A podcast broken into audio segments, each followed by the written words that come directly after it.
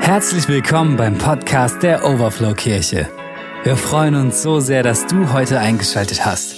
Unter www.overflowkirche.de erhältst du weitere Informationen zu unseren Gottesdiensten und allen anderen Themen rund um die Overflow Kirche. Viel Segen mit der nachfolgenden Message.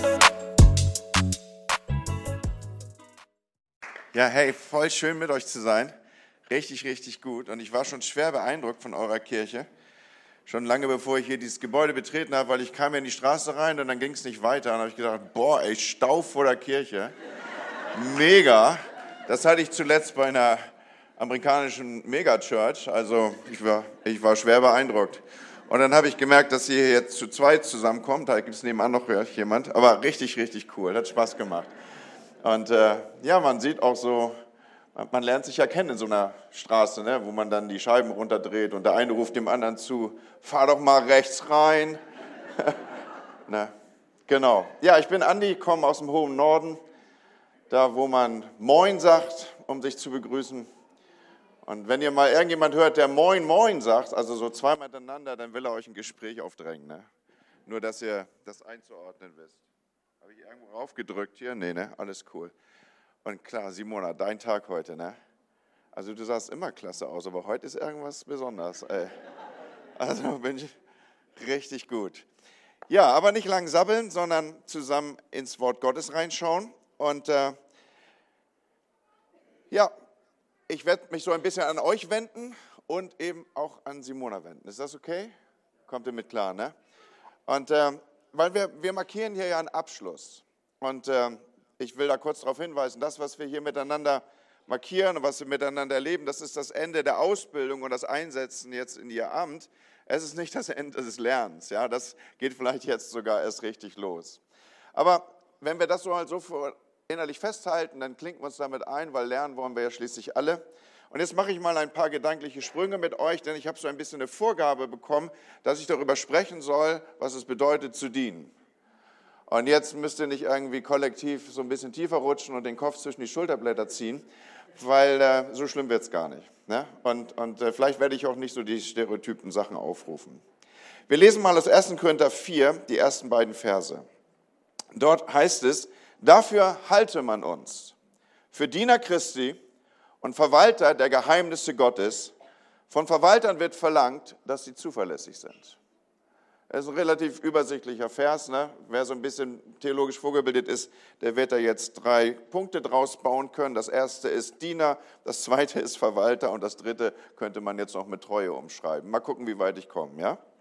Also Paulus, der hier diesen Brief an die Korinther schreibt, er hat mal eine Rudermannschaft ins Leben gerufen. Wir können diese Rudermannschaft nennen Kirche in Korinth oder auch abgekürzt KIK. Ach nee, das war, glaube ich, ein Modelabel oder sowas. Ne? Okay, nehmt das letzte zurück. Wie auch immer. Aber ich werde jetzt im Folgenden diese Aussage ein bisschen erklären, warum ich hier so eine steile Vorlage gebe, dass Paulus eine Rudermannschaft ins Leben gerufen hat.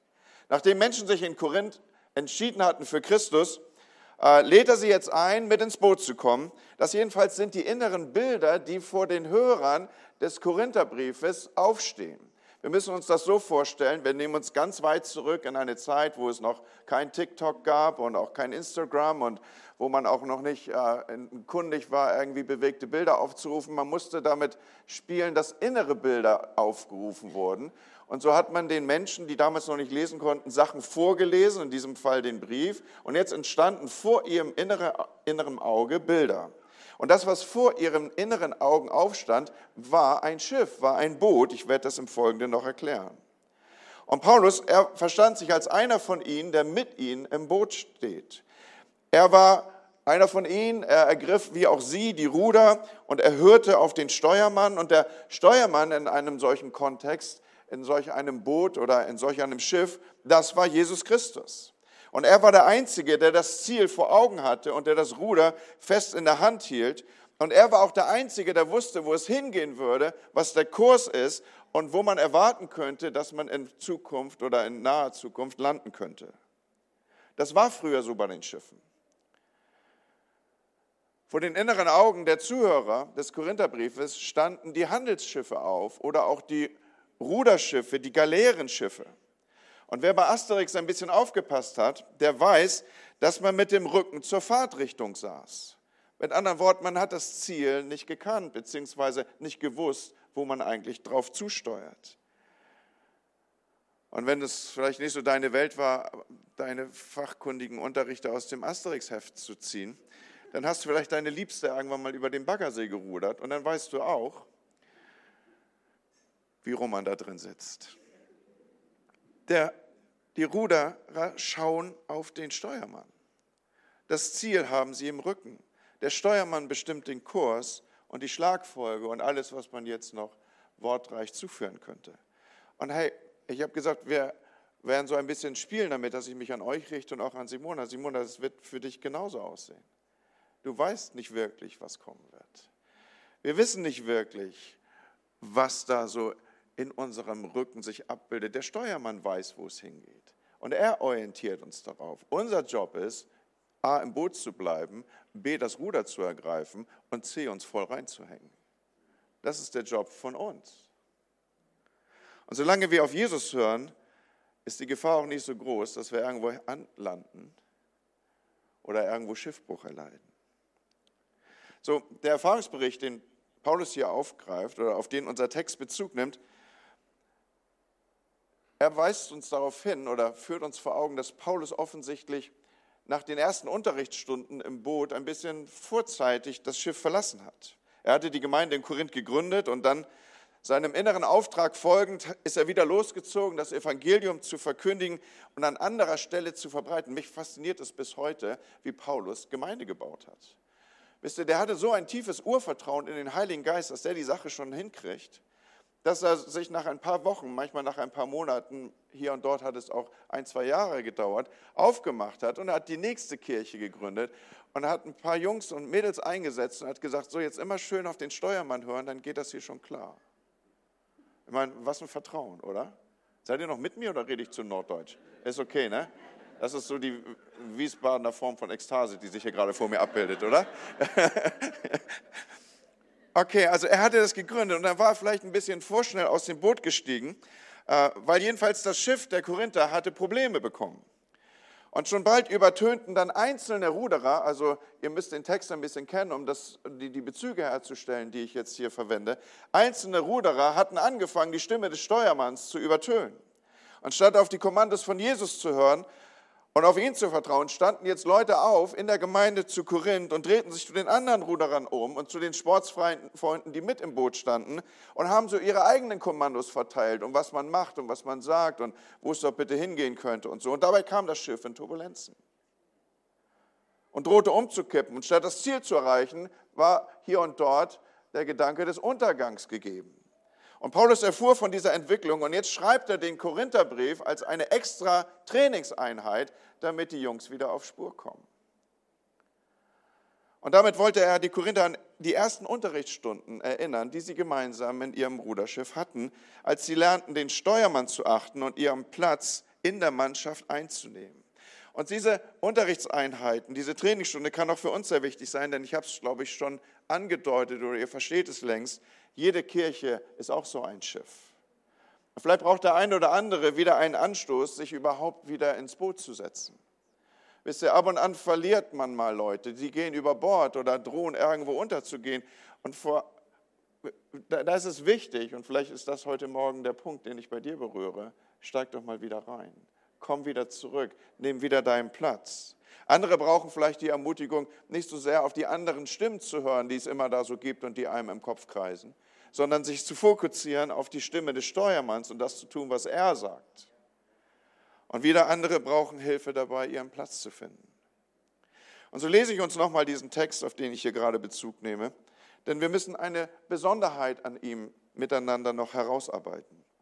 Dort steht, dafür halte man uns. Das ist also unsere innere Haltung. Damit damit sitzen wir im Boot und dieses dafür halte man uns macht schon sichtbar, wir sind nicht besser als die anderen, wir sitzen da alle auf der Pritsche.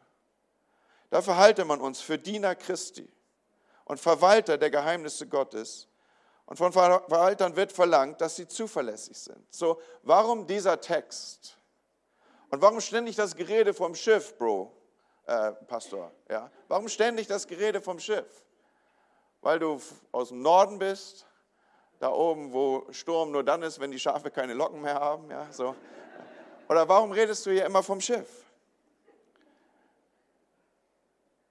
Das Neue Testament verwendet für den Begriff Diener unterschiedliche Begriffe.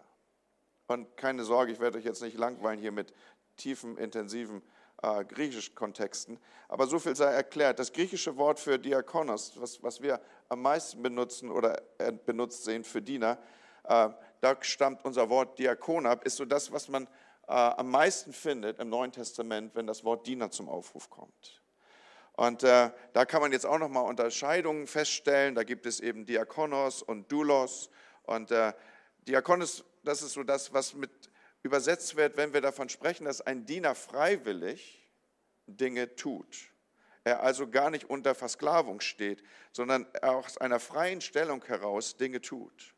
Und dieser Ausdruck, er vermittelt gedanklich Nützlichkeit und impliziert, dass alle Christen danach streben sollen, für den Herrn irgendwie nützlich zu werden.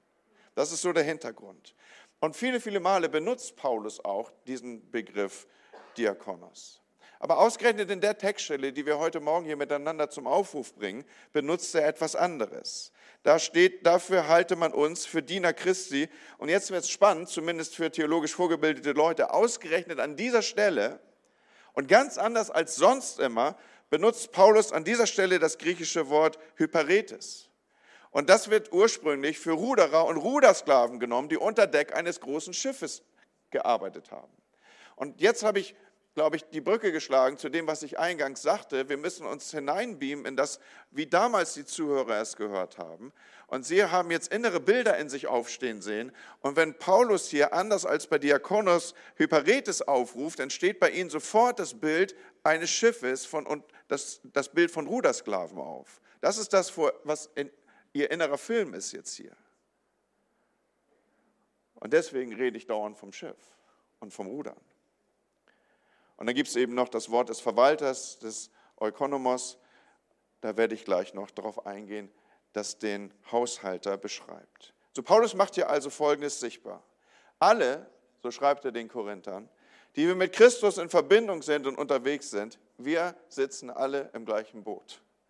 Wir sind alle miteinander unterwegs. Und wir brauchen einander. Gerade dieser Begriff des Dienstes, der kann ja ganz unterschiedlich verstanden werden und wird er auch, das ist zumindest die gemeindliche Wirklichkeit, die sich mir oft entgegenstellt. Ein Bild für Diener oder Dienen wäre ja das Bild des englischen Butlers, der seinem Herrn das Essen serviert, die Tür öffnet, die Gäste empfängt, äh, zu Silvester biblische Getränke äh, in ausreichender Weise reichen mag und, und all das. Und Freunde, wer, wer, wer, wer dieses Bild, dieses innere Bild des Dieners in sich trägt, für den wird Gemeinde ein Stück weit überflüssig. Weil in diesem Bild gibt es nur Jesus und mich.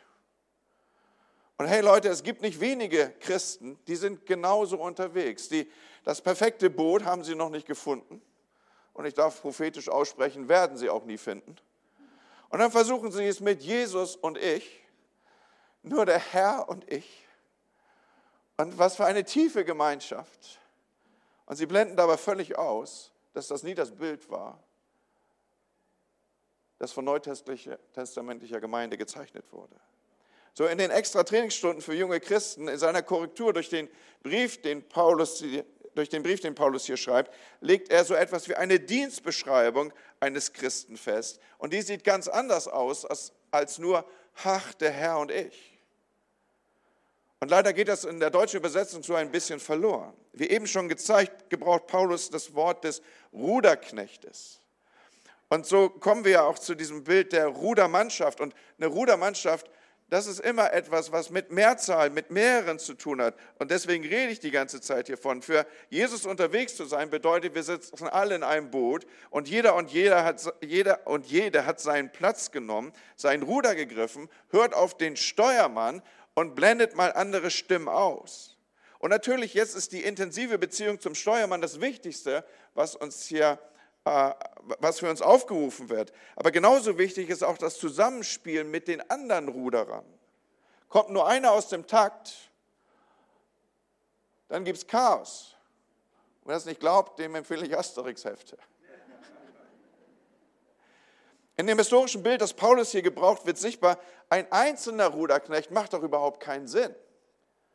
Weil ich weiß nicht, ob du das auch schon entdeckt hast, aber wenn du so als einzelner Ruderknecht in so einem Schiff rumsitzen würdest und mag die Beziehung zum Steuermann auch noch so intensiv sein, ein einzelner Ruderknecht würde dafür sorgen, dass sich das ganze Ding am Ende im Kreis dreht.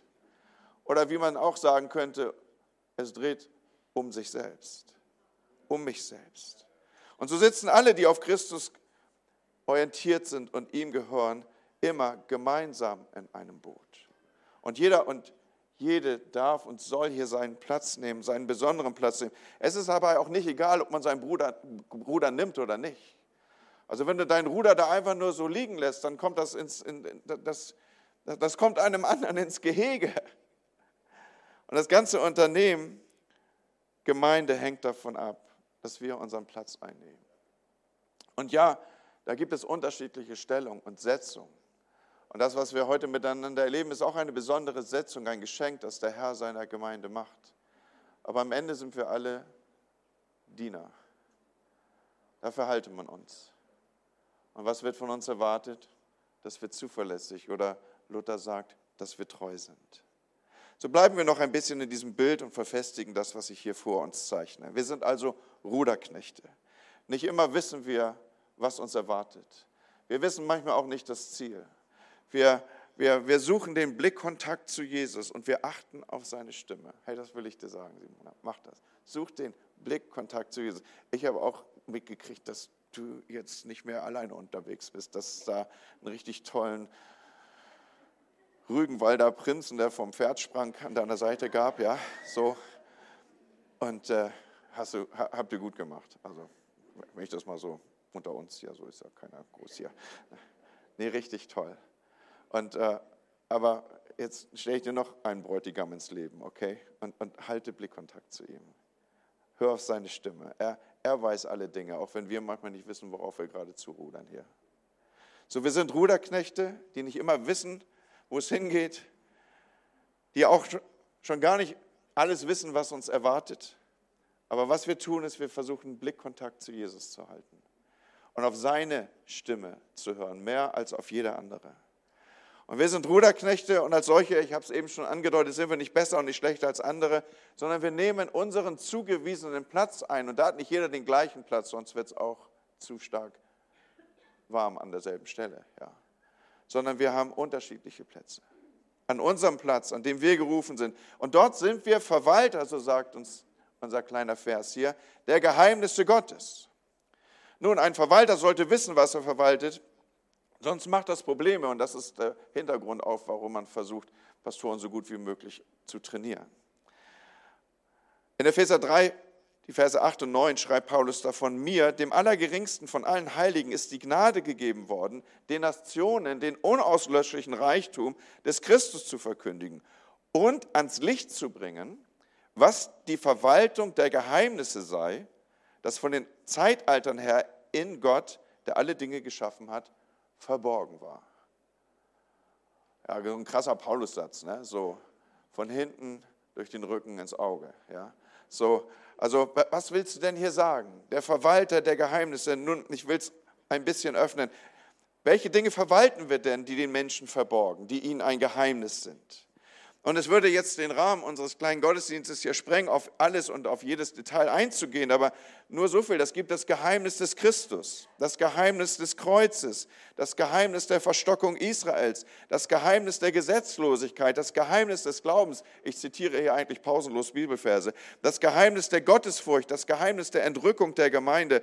Und als Diener im Besonderen der Bereich oder durch, durch die Verkündigung öffnen wir diese Geheimnisse. Jeden Sonntag zum Beispiel äh, ist diese Hinführung zu Jesus oft Bestandteil unserer Gottesdienste. Dahinter verbirgt sich das Geheimnis des Glaubens, nämlich dass den Menschen verborgen ist, dass Glaube und Vergebung ein Gnadengeschenk ist. Und jetzt sprechen wir darüber und wir sagen das so, wie Paulus es hier auffächert.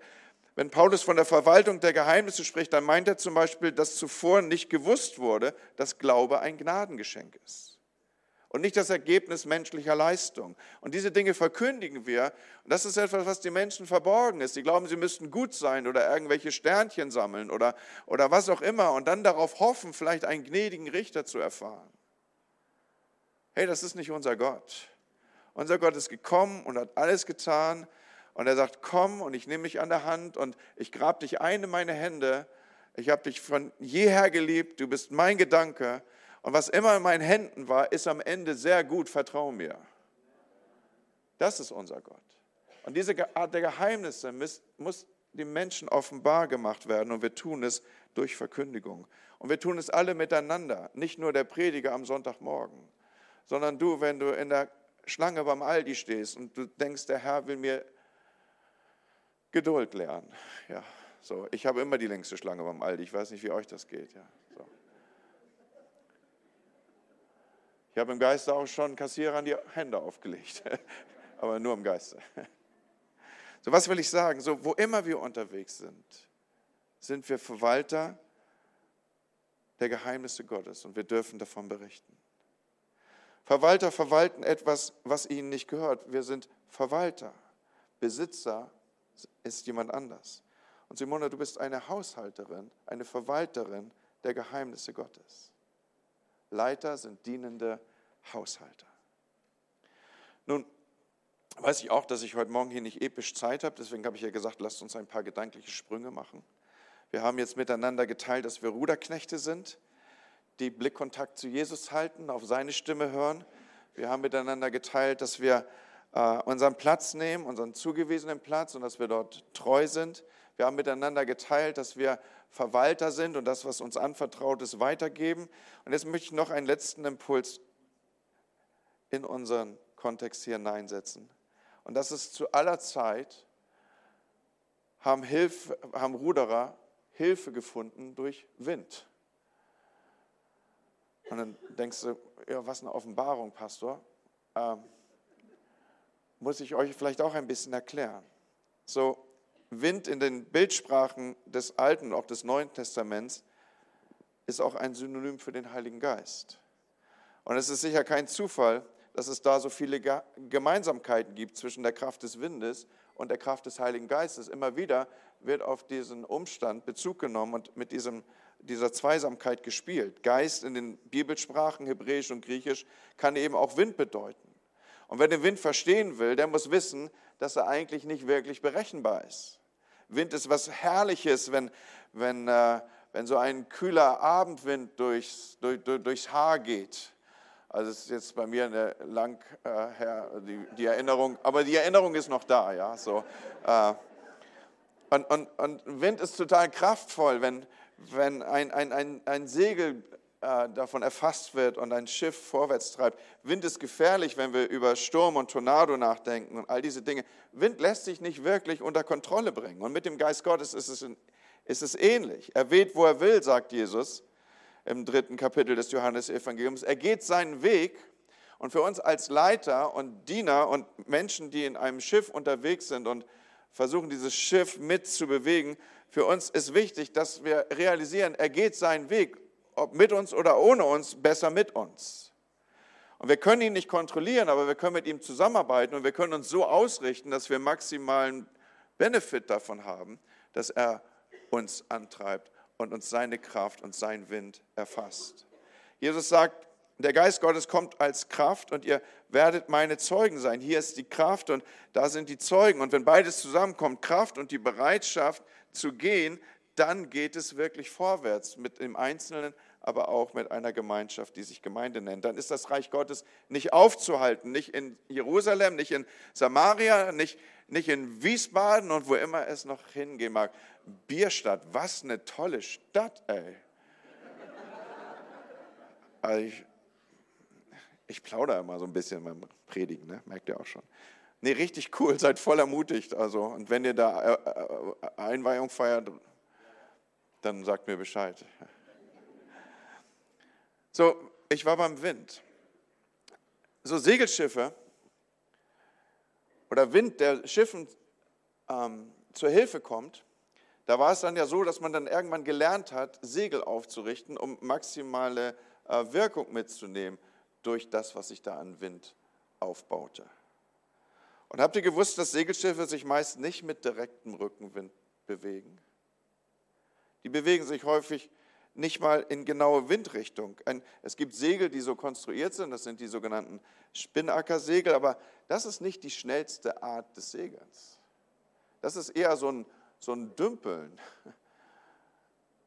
mit so einem Spinnacker, wo man versucht, noch ein bisschen was einzufangen. Segelschiffe nutzen den schräg von der Seite kommenden Wind.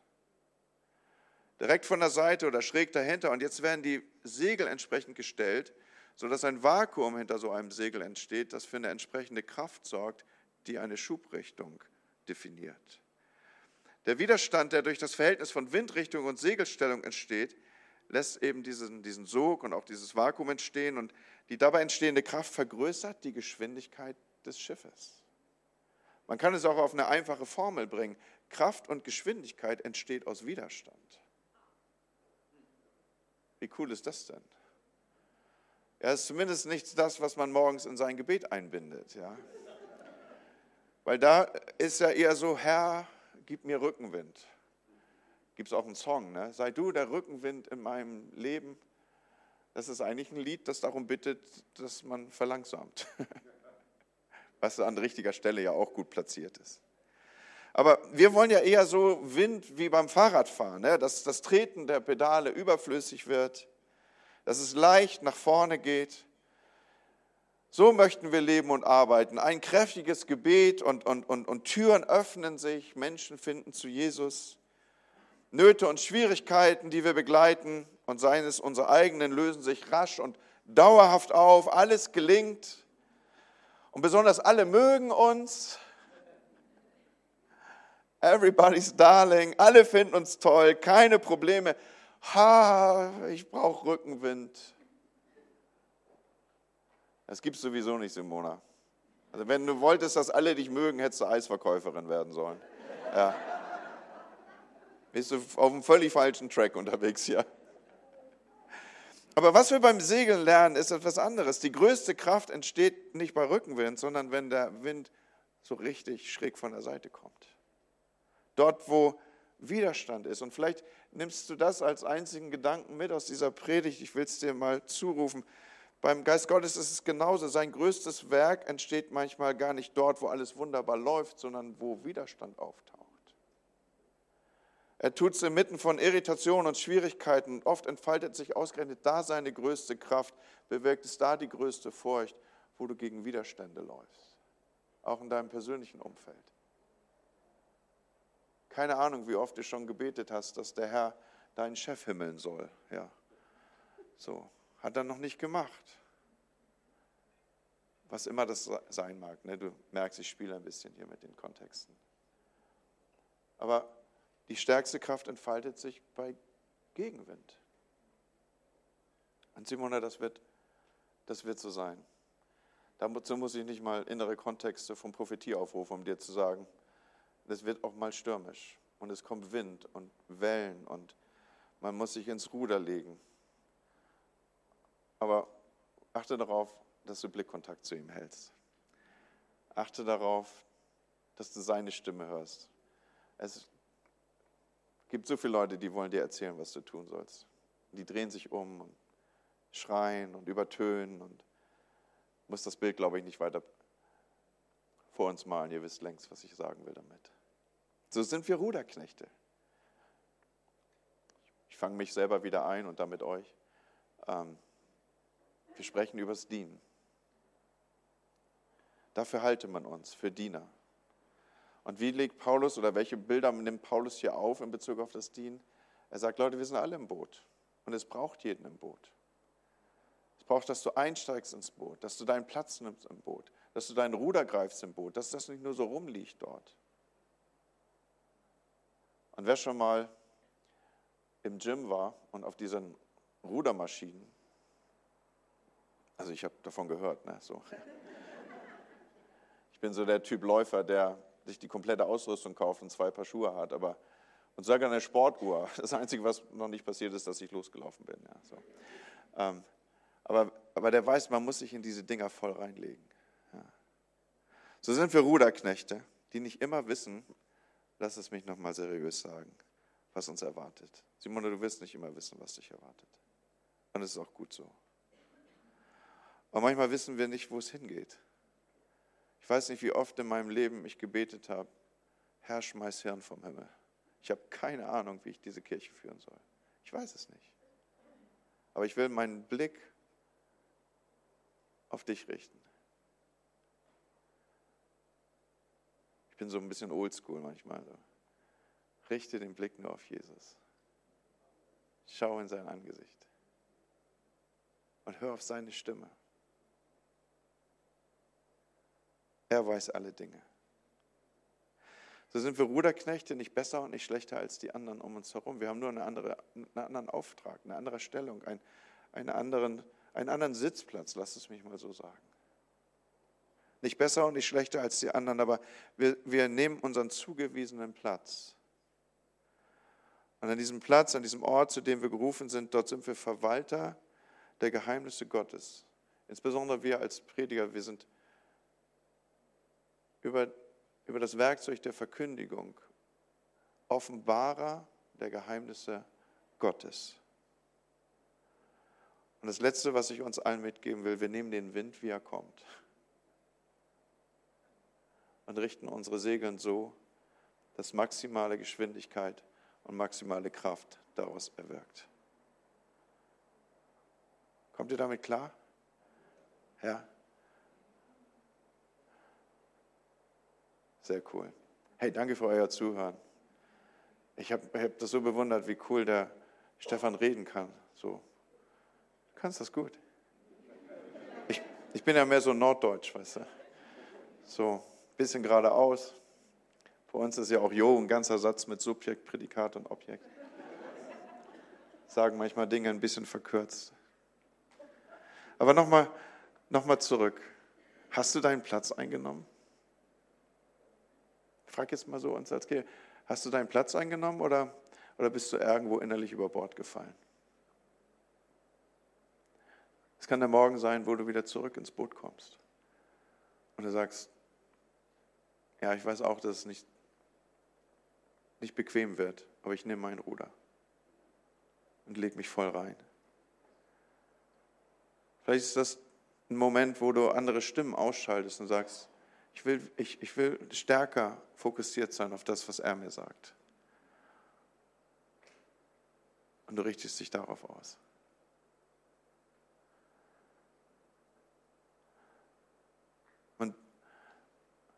Kann ja diese Predigt so auf so unterschiedliche Ebenen hören. Ich habe gerade in den Kontexten auch dieser Dinge, für die wir eben gebetet haben, gesagt, Jesus, ich will meine, meine Augen auf dich fixieren. Ich richte meine Augen auf zu dem, von dem meine Hilfe kommt. Vielleicht ist das dein Moment, wo du dich neu ausrichtest. Heiliger Geist, ich gebe dir so diese, diesen Kontext hier. Und ich bitte dich jetzt, dass du jeden Einzelnen so berührst, in dem, wo er dich hören muss. Und ich bete, dass du tust, was nur du tun kannst, nämlich Menschen in der Tiefe zu erreichen. Ich danke dir für die Kostbarkeit deines Wortes, Herr.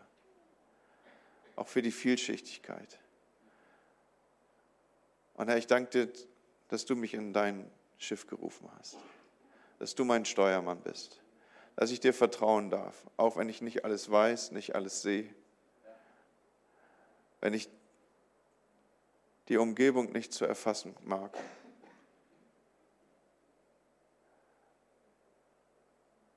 Und Herr, ich bete das auch für das Leben von Simona und ihrem Dienst. Dass ihr Blick stets auf dich gerichtet ist und sie deine Stimme hört. Amen. Amen.